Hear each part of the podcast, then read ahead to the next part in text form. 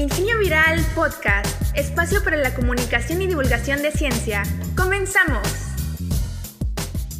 Hola a todos y todas las que nos escuchan. Espero se encuentren súper bien allá en casita. La verdad, yo estoy muy emocionada porque venimos recargados con muchos temas de divulgación muy interesantes.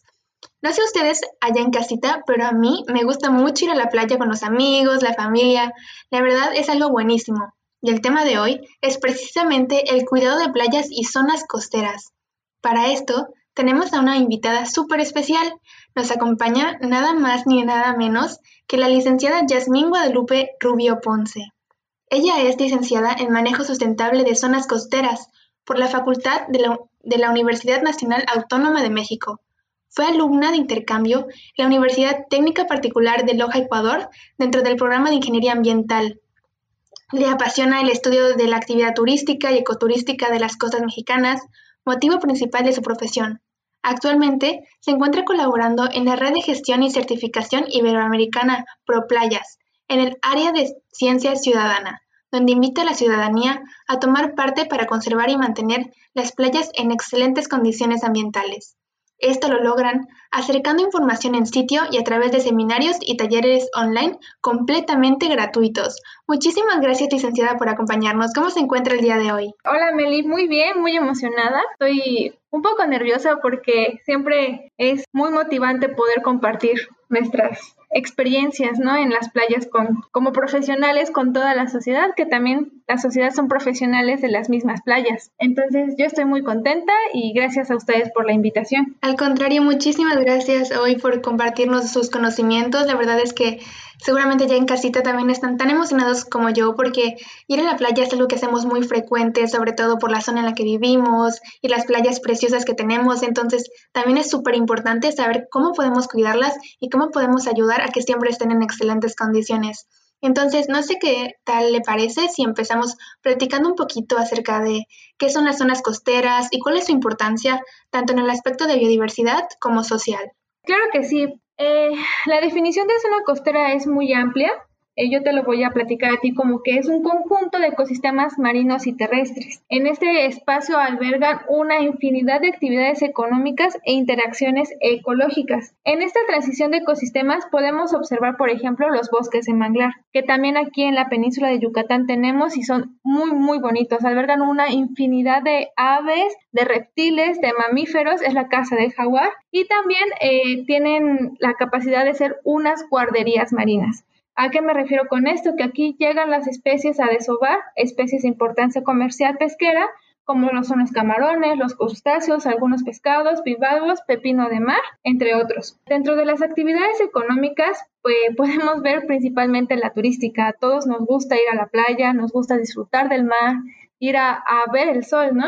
Esta actividad eh, genera una gran recompensa para los habitantes de las zonas eh, costeras, principalmente los que rentan las palapas, los que atienden al turista con los servicios como comida, hospedaje, tours o eh, tours ecoturísticos. Y también podemos ver que la pesca y la acuacultura, así como la extracción de combustibles, son de gran importancia, una de las actividades económicas importantes para el país dentro de las cuales aquí en Yucatán la principal tenemos la pesca, el turismo y también tenemos el transporte marítimo, como lo podemos ver en Puerto Progreso. Actualmente está creciendo un poco la actividad de bienes raíces. Nos hemos estado dando cuenta que hay un incremento de la venta de terrenos de manglar, principalmente en las costas de Yucatán y algunas partes de franja costera en la en la península, ¿no? Este también es una actividad económica importante siempre y cuando se respeten eh, todos los ordenamientos ecológicos, los ordenamientos territoriales y por supuesto las costumbres que tienen los las personas que viven ya en las zonas costeras, ¿no? Siempre ser respetuosos con ese tipo de desarrollos que tenemos actualmente.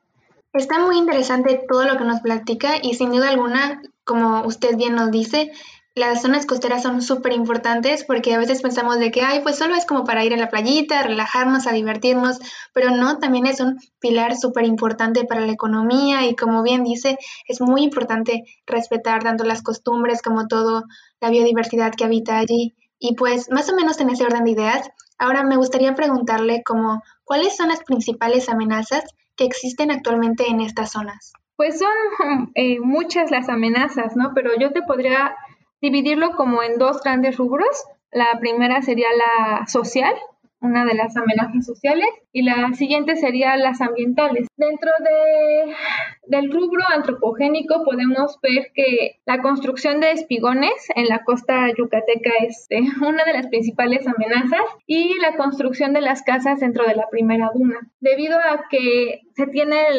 la idea errónea de que entre más cerca del mar se vive mejor. Entonces, estamos evitando esta dinámica que ya tiene natural las zonas costeras, las playas, y estamos obstruyendo entonces que exista un transporte de sedimentos y por lo que estamos ocasionando la erosión costera. Estamos acelerando estos procesos de erosión. Eh, también podemos ver que dentro de los antropogénicos es el relleno de, manglares. Esto lo hace y lo ha venido haciendo las poblaciones de las zonas costeras de Yucatán durante muchos años para poder ganar terreno y poder construir sus casas dentro de estas zonas humedales. Como podemos ver, en, aquí en Yucatán tenemos tres temporadas, que es la de, vientos, eh, la de nortes, lluvias y secas, que en la época de secas es cuando la mayor parte de, los, de las zonas humedales de nuestros pantanos se encuentran completamente secos y pues ahí es donde ocupan estos espacios de, para poder botar su basura y poder ya ponerle sobre la basura un poco de cemento y así tener más espacio para construir sus casas. Esta es una de las prácticas que deberíamos evitar porque después de que se siga construyendo en zona de humedales, cuando llega la temporada de lluvias y la temporada de huracanes son de las que más este, se llegan a perder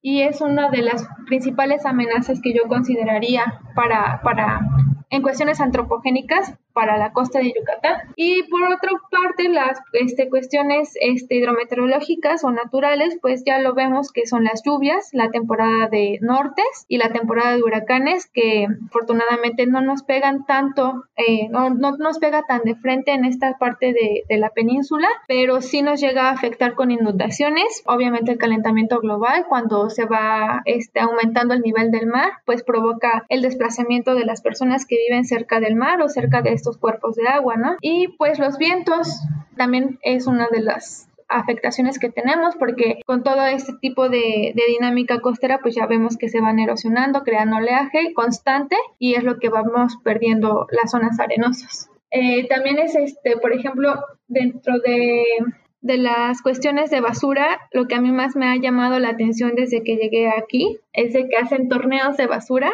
Eh, a mí me parece sorprendente porque es parte de las dinámicas de reunir a la población a, a encontrarse con su entorno, ¿no? Pero no deberíamos de hacer torneos para ir a pescar basura en un sentido no estricto de no, no vayamos a hacer estas actividades, ¿no? Sino en no dejar nuestra basura en el mar, no dejar nuestra basura en las playas, de evitar a toda costa rellenar nuestros humedales, porque al final, pues nosotros estamos viviendo ahí y estamos viviendo sobre la basura y estamos dañando a los animales que viven también cerca de ellos, ¿no? Nosotros nos comemos esos animales que habitan dentro de esos humedales y posteriormente llegan al mar. Entonces, no podemos estar comiendo, pues, basura. Este, hay que evitar a toda costa dejar nuestros plásticos. Cualquier cosa que te lleves a la playa, eh, de preferencia tráetela contigo. Y también, pues ahorita con la pandemia podemos, este, hicimos una gran labor, yo lo quisiera llamar así, debido a que hicimos este, una cartilla para, una cartilla de buenas prácticas como una guía para ayudar a los turistas y a los prestadores de servicios turísticos a evitar en medida de lo posible el aumento de basura o generación de residuos este, sanitarios como son los cubrebocas, los guantes y las botellas de gel antibacterial. Esta campaña se lanzó junto con Semarnat para que pudiéramos este, estar todos informados de que no era necesario desinfectar nuestras playas, porque recibimos una noticia desafortunadamente de que en las playas españolas estaban lanzando lejía a la arena.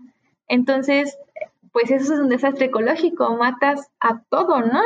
Y nosotros teníamos la idea de que eso iba a pasar en México, porque estábamos tan espantados de que tocando cualquier cosa ya estabas infectado de COVID. Entonces, si llegabas a la playa, pues también tocando la arena te ibas a infectar. Entonces, no iba a faltar alguien que pudiera llegar y clorar la arena. Entonces, ese tipo de cosas nos espantaron mucho y pues sí, este, sacamos muchísima información de cómo asistir bien a las playas, de por favor, llegando a las áreas de arena, eh, de evitar utilizar el cubrebocas o dejarlo dentro de la, de la duna, ¿no? Porque se nos hace muy fácil quitárnoslo y ya cuando nos vamos al mar dejamos ahí nuestra, nuestro cubrebocas contra nuestra botella de agua o de gel antibacterial y se lo lleva el viento. Y entonces al final, ¿en dónde van a terminar pues las toneladas de cubrebocas, no? Esto solamente es un ejemplo de las afectaciones que veo, ¿no? O que he vivido eh, en estos últimos años. Son muchísimas, o sea, yo no me imaginaba que hubieran tantas, pero sí, sin duda, son bastantes y si de por sí ya hay amenazas naturales, nosotros como personas y como ciudadanos que vivimos en zonas costeras o alrededor de, de aquí de la península, deberíamos ser más conscientes y en lugar de perjudicar, como ver maneras de ayudar. Y me encantó lo que contó de la cartilla para evitar el aumento de basura. Suena como algo muy interesante sobre todo por lo que comenta de que ahorita pues por la pandemia y durante los meses anteriores había como mucha incertidumbre acerca de lo que estaba pasando y pues la desinformación puede llegar a afectar bastante. Entonces, no sé si me podría platicar un poquito más acerca de esa cartilla, como cuáles eran algunas acciones que se les recomendaban a los turistas.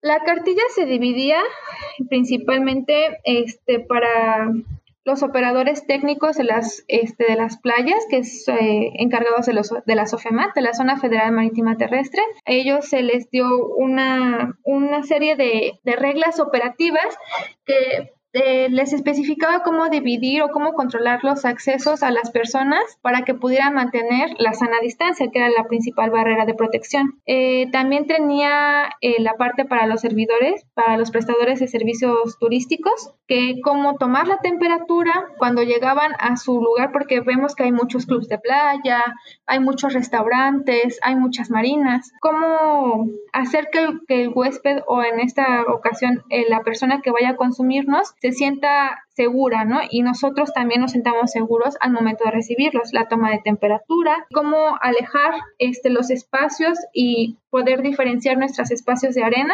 manteniendo siempre la sana distancia, el uso correcto de cubrebocas en los espacios de arena y cuando te metas al mar. Esto fue sumamente importante porque veíamos que los hoteles te daban el cubrebocas desechable y los turistas o se metían al mar con el cubrebocas desechable o lo dejaban en la arena. Entonces era necesario que ellos tuvieran de botes de recolección de residuos para poder ahí eh, darles la opción a los turistas de que dejaran su cubrebocas ahí antes de poder entrar al mar y a esos espacios de arena. Eh, para los turistas fue un poquito más amplia porque siempre intentamos ser más o menos con la información, ¿no? Cuando eres turista, la verdad es que no, no quieres seguir reglas o no quieres, te quieres olvidar de todo más que continuar con tus vacaciones y disfrutar siempre del sol, ¿no? Y de la playa. Entonces a veces se nos olvida ciertas reglas de convivencias cuando llegamos a estos espacios, a las playas. Pues con los turistas, la sección de los turistas era siempre consumir local. A esto me refiero a que llegaran a los espacios con respeto usando cubrebocas en los espacios cerrados y evitar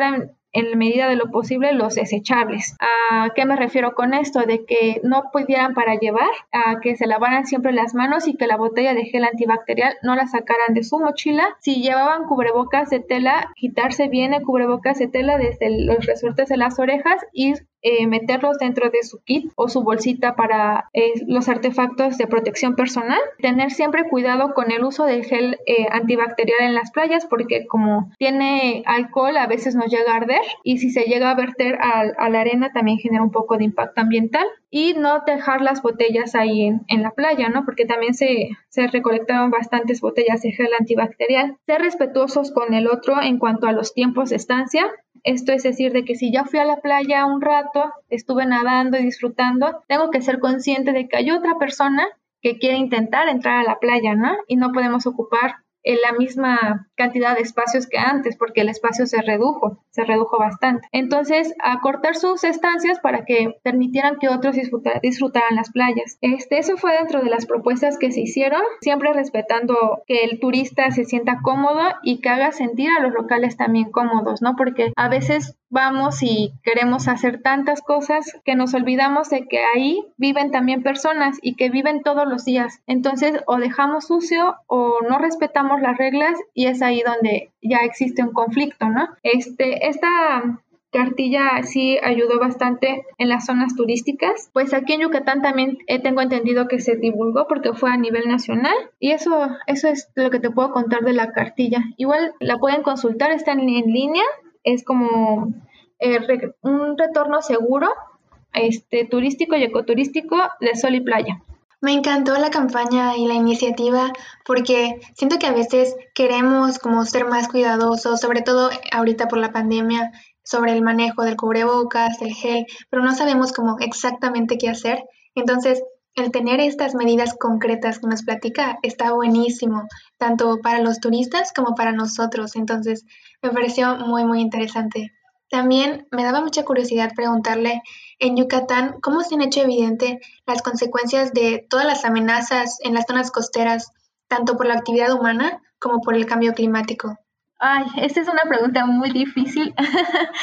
es una de las preguntas que más me llama a mí también la atención. Cuando visité en una práctica de campo que hicimos eh, mientras estaba estudiando la licenciatura, eh, yo no conocía Yucatán y entonces la primera playa que conocí de Yucatán fue Progreso. A mí me maravilló Progreso. O sea, yo decía, wow, ¿cómo pueden construir tanto, ¿no? Tan alejado del mar, o sea, ¿cómo, ¿cuánto material se necesita para poder construir esto, ¿no? ¿Cómo es que podemos crear estas cosas? Y posteriormente conocí CISAL, que ahí es donde se encuentra la unidad académica donde yo estudié. Y es un puerto más pequeño, pues tienen también su puerto chiquitito, ¿no?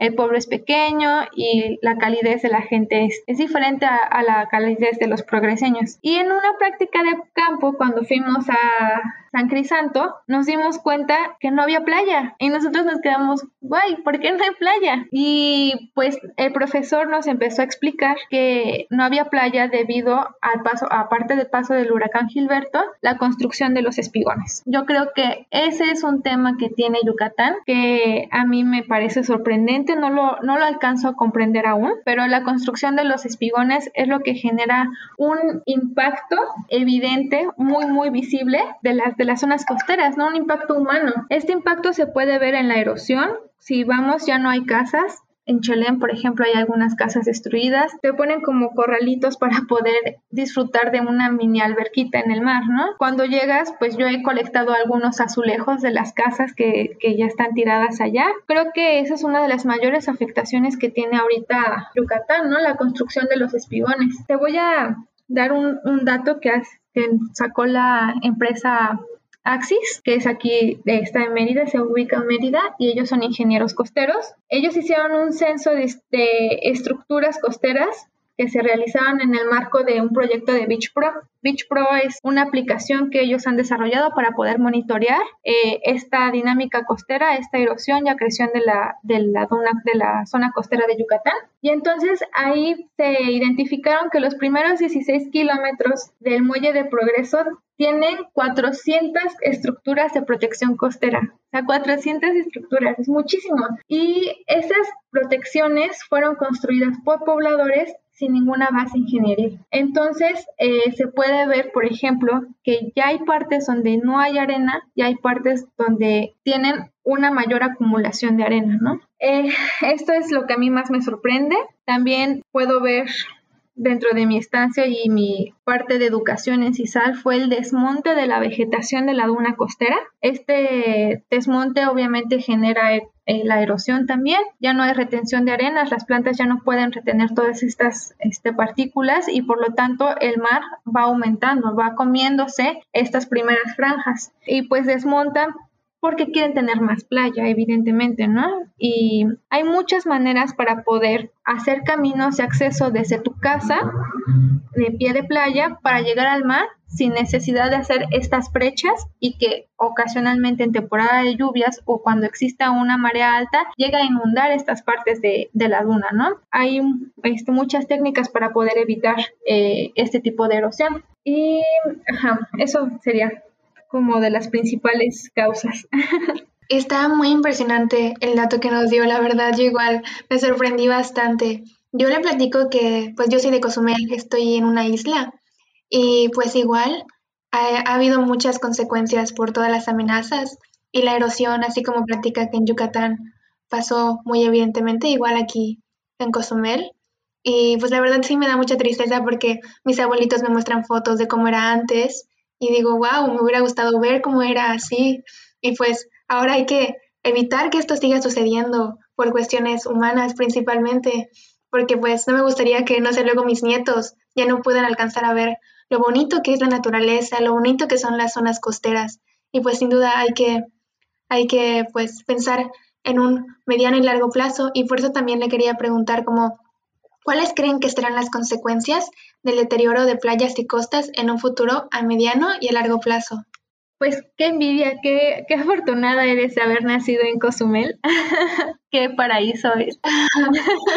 Cuando quiera que tienes su casa. Muchas gracias. Las consecuencias que podemos observar del deterioro, o sea, a mediano plazo ya lo estamos viendo, ya lo estamos viviendo. Un ejemplo de ello, y no me gustaría ahondar mucho en este tema porque es un poco delicado, pues lo podemos ver en tu ahora sí que en el vecino de Cozumel, que es Playa del Carmen, ¿no? En este caso, Playa del Carmen está viviendo un gran problema ambiental, que es la llegada y llegada y llegada de toneladas de sargazo a mí me da mucha tristeza, te da mucha conmoción, ¿no? Y esto, pues sabemos que el tema del sargazo no solamente se debe a un solo impacto ambiental, no solamente es una sola consecuencia, ¿no? Tiene muchísimas consecuencias y se genera por diversas cosas. Entre ellas está, pues, algo inevitable, que es el cambio climático inevitable a gran escala, pero también este podemos ver que pues es una de las cosas que vamos viendo, ¿no? A muy mediano plazo, muy corto plazo y que a veces llega mucho y que a veces llega muy poco, pero también aquí a la península llega, este no es el mismo tipo de alga, pero en la temporada de nortes también saca el mar un poco de, de, de sargazo. Es un proceso natural, ¿no? Pero nosotros lo estamos acrecentando a veces cuando vertemos o desechamos las aguas residuales a nuestros mares. Entonces es agregarle, agregarle cantidades inmensas de materia orgánica al mar que pues evidentemente él no puede procesar. A mí me da mucha tristeza esta parte de, de, la playa, de las playas contaminadas. A futuro, pues poco a poco, también debido a los fenómenos este, meteorológicos, es normal que nuestras costas erosionen. Por ejemplo, un problema que tenemos en América del Norte, pues son los huracanes, ¿no? Es por eso que tenemos esta forma. Por más que queramos construir o eh, tratar de retener la arena y rellenar con arena de otras partes, pues estamos generando cambios en la dinámica eh, local y también eh, estamos dañando a nuestros arrecifes, ¿no? O sea, los rellenos de arena traen un impacto ambiental muy grande a los arrecifes de coral y tenemos que adaptarnos y dejar de generar, vuelvo a, hacer énfasis, ¿no? A dejar de generar tanta basura, tanta basura, ser responsables con nuestro consumo, ¿no? Eh, no ser consumistas. En esto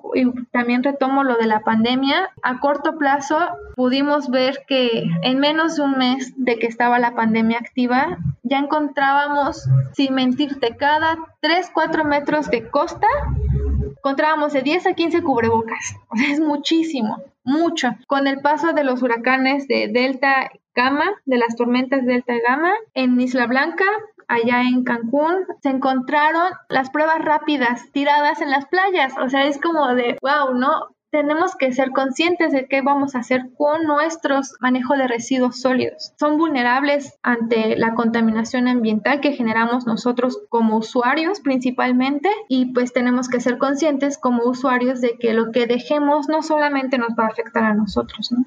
Afecta a los peces, afecta a los crustáceos, afecta a las tortugas también. O sea, también había, te recomiendo mucho un periódico digital que es Son Playas, que es este periodista ambiental, es una colega que se llama Raquel. Eh, ella hace mucha actividad de educación ambiental, está ubicada en Mazatlán, Sinaloa, y junto con la ciudadanía lo que ella hace es evidenciar cómo es que la basura afecta a la pesca principalmente cómo es que la basura afecta a las playas de Mazatlán, pero cómo es que no existen las condiciones para poder dejar la basura en su lugar, o sea que no existe un bote de basura cerca de las playas. Entonces ella sacó una fotografía muy triste que fue la llegada de las medusas. En la llegada de las medusas allá en Mazatlán pues llegan las tortugas a comerlas, hay entre las medusas hay bolsas de plástico, pues te asombras, ¿no? Y tú lo ves en fotografías y no te imaginas o no lo vives tan cerca, no crees que estás generando tanto impacto,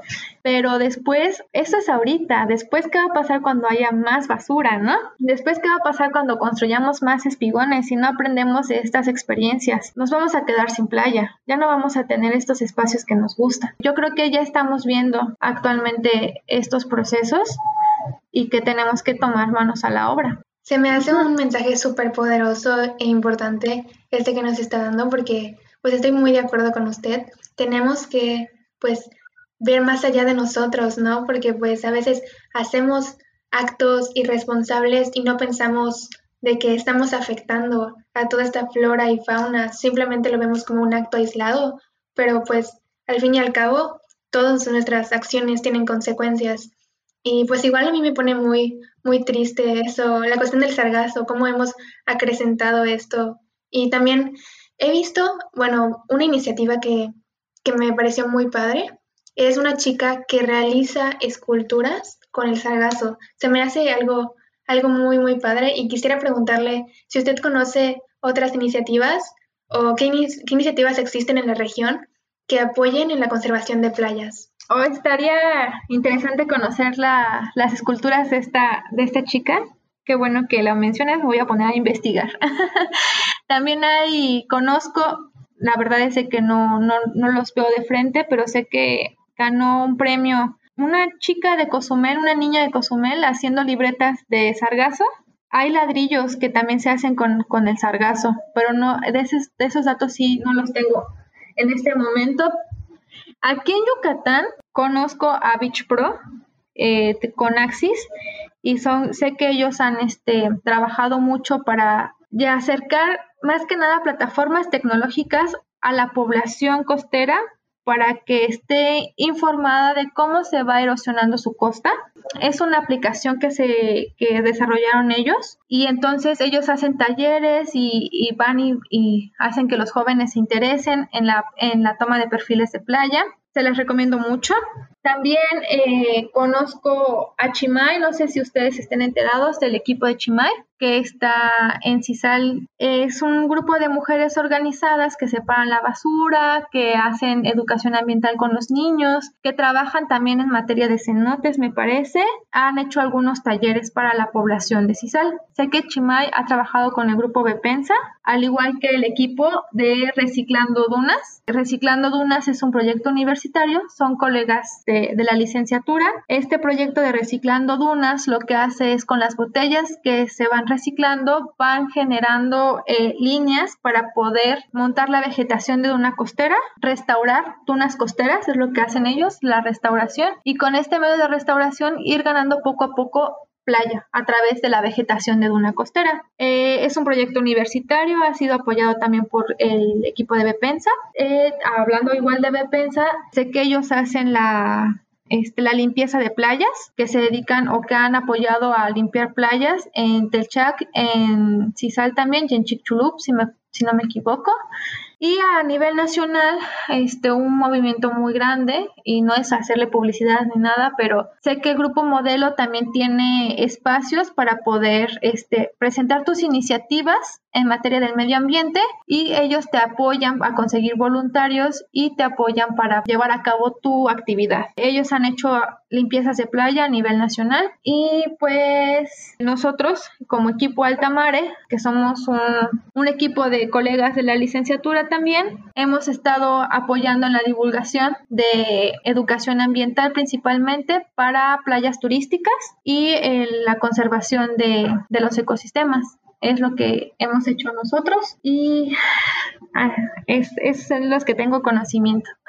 Ay, están súper padre todos esos proyectos. Ya saben allá en casita. Busquen Beach Pro, la revista digital Son Playas, Achimay, Reciclando Dunas, em, y las empresas Bepensa y Grupo Modelo para presentar iniciativa y claro, el grupo Altamares. ¿Alguna otra que se me haya escapado? Este, no, sí, solamente comenté esas. Están padrísimas, la verdad, sí me dan muchas ganas de seguir investigando de ellas, pero también le quería preguntar, ¿cómo nosotros, como ciudadanos, como estudiantes, como jóvenes, qué podemos hacer para preservar estos ecosistemas? Esa pregunta me gusta mucho. Eh, antes de responderla, te voy a comentar una experiencia terrible, como mi primer error como profesionista. Bueno, de los errores se aprende, tengo que admitirlo. Cuando recién empezó esto de la pandemia y quisimos darle el punch de la divulgación a la cartilla, pues llegaron algunos periodistas, ¿no? A preguntarnos de la conciencia ambiental y qué vamos a hacer y todo esto. Y pues como novata, primeriza, me, me enrollé mucho en un tema que no, que no tiene fin, ¿no? Que es, que, que es la basura al final. Y después me gustó mucho. Pero bueno, la pregunta que me hizo este reportero fue, ¿Tú crees que a raíz de la pandemia nosotros los seres humanos dejemos de dejar basura? ¿Cambiemos nuestros hábitos? yo, oh, qué pregunta más difícil. Muy, muy difícil. Pues mi respuesta es no lo sé. O sea, simple y sencillamente no lo sé. Ya llevamos un año de pandemia, o año y medio creo, y sinceramente creo que a veces hemos aumentado nuestro consumo, ¿no? De, desechar, de desechar todo el momento. Entonces, regresando a tu pregunta, ¿qué podemos hacer como jóvenes? Principalmente, seguir sus sueños como jóvenes. Eh, si creen que la parte ambiental es difícil, eh, no les voy a mentir, es un poco difícil, pero conservarla, después regresar a estos lugares donde tú has trabajado y ver que has dejado un granito de arena, porque el cambio es de granito en granito. Entonces, que la gente te agradezca, ver estos lugares limpios, ¿no? Yo creo que es eh, la paga más satisfactoria que te pueden dar, ¿no?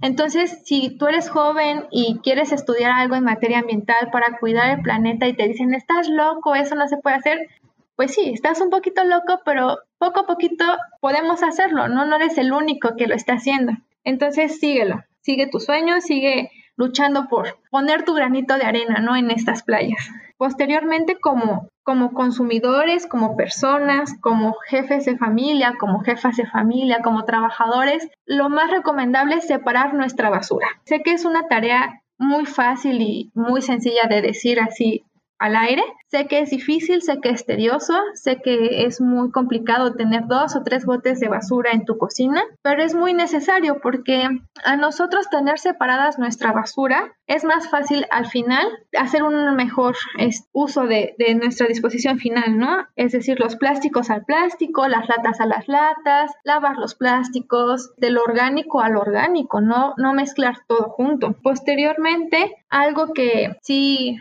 me gustaría decirles a todos y a todas, particularmente la el consumo de cigarrillos en la playa. Por favor, protegen sus colillas en la arena, no los dejen. A lo mejor es difícil, yo no fumo, pero me disgusta un poco llegar a la playa y ver las colillas.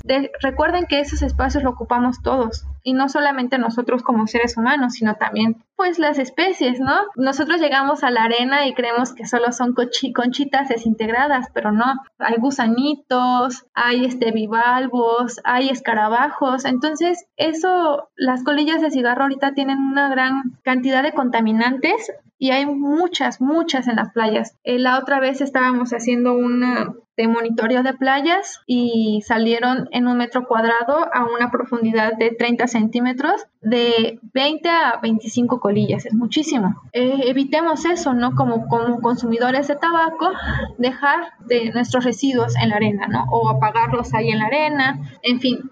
Y pues, ¿qué más podemos hacer en esta temporada que ya vamos a regresar como a las playas después de una pandemia y que estamos todos muy asustados, favor de si llevas cubrebocas de tela, guárdalo en tu mochila, no te metas con el alma, recuerda que si está mojado ya no sirve de protección, tu gel antibacterial guárdalo también en tu mochila y respeta siempre las medidas de seguridad que tienen en ese momento los sitios, ¿no? Hay playas que a veces te permiten un aforo 40%, el 50% y tú ves que estás saturado, si ves que estás saturado, puedes buscar otra playa para evitar como esta propagación y esta saturación de estos espacios. Tenemos que este, ser conscientes, como ya les mencionaba en un principio, de, del otro, de todo lo que dejemos ahí, llevárnoslo no solamente lo usas tú, lo usamos muchas personas. Entonces, así cada vez que vas a ir a la playa, vas a ver una playa limpia, una playa, yo me imagino, sería mi sueño, la verdad, llegar a una playa donde no haya ni siquiera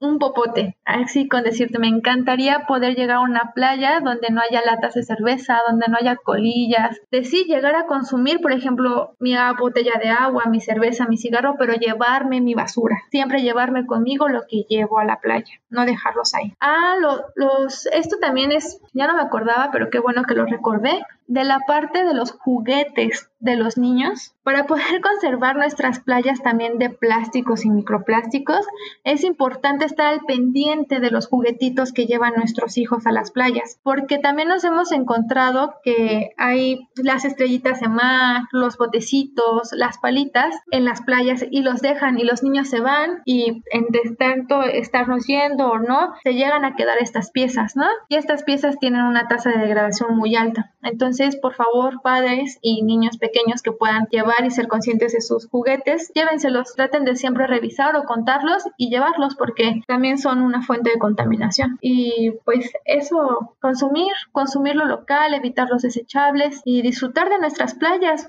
eh, disfrutar de nuestra naturaleza y que ir a visitar nuestros manglares también porque las zonas costeras, como te mencioné en un principio, no solamente son las dunas, no solamente es el espacio de arena, es el arrecife, es el ojo de agua, es el manglar, en el Pacífico tenemos los sistemas rocosos, entonces eh, vayamos, disfrutamos y seamos conscientes.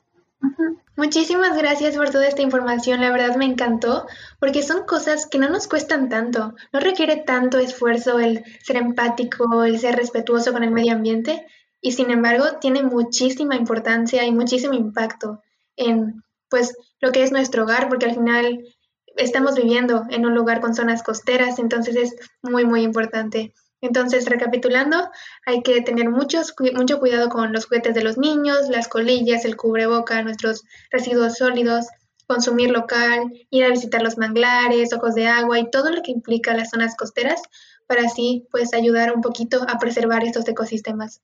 Muchísimas gracias por esta plática, de verdad me encantó, aprendí muchísimo y la disfruté. Este, pues muchas gracias a ti, Meli. Este, y hay que seguir nadando, disfrutar de nuestras playas este verano y pues siempre con, con respeto y moderación. Y gracias a ustedes por la invitación. Para mí fue un privilegio y una experiencia muy bonita. Gracias, sí, sí, sin alguna duda, seguir nadando como diría Dori. sí. Y bueno, allá en casita, allá en casita recuerden seguirnos en nuestras redes sociales. Estamos como CIES Yucatán en Facebook, Recuerden, sí es con doble I. Y también estamos como Ingenio Viral en Spotify y YouTube. Ingenio con doble N. Muchísimas gracias a todos por acompañarnos. Espero les haya gustado tanto como a mí. La verdad, yo me voy súper feliz. Así que nos vemos en el siguiente episodio de Ingenio Viral. Esto fue Ingenio Viral. Te esperamos en nuestro próximo episodio.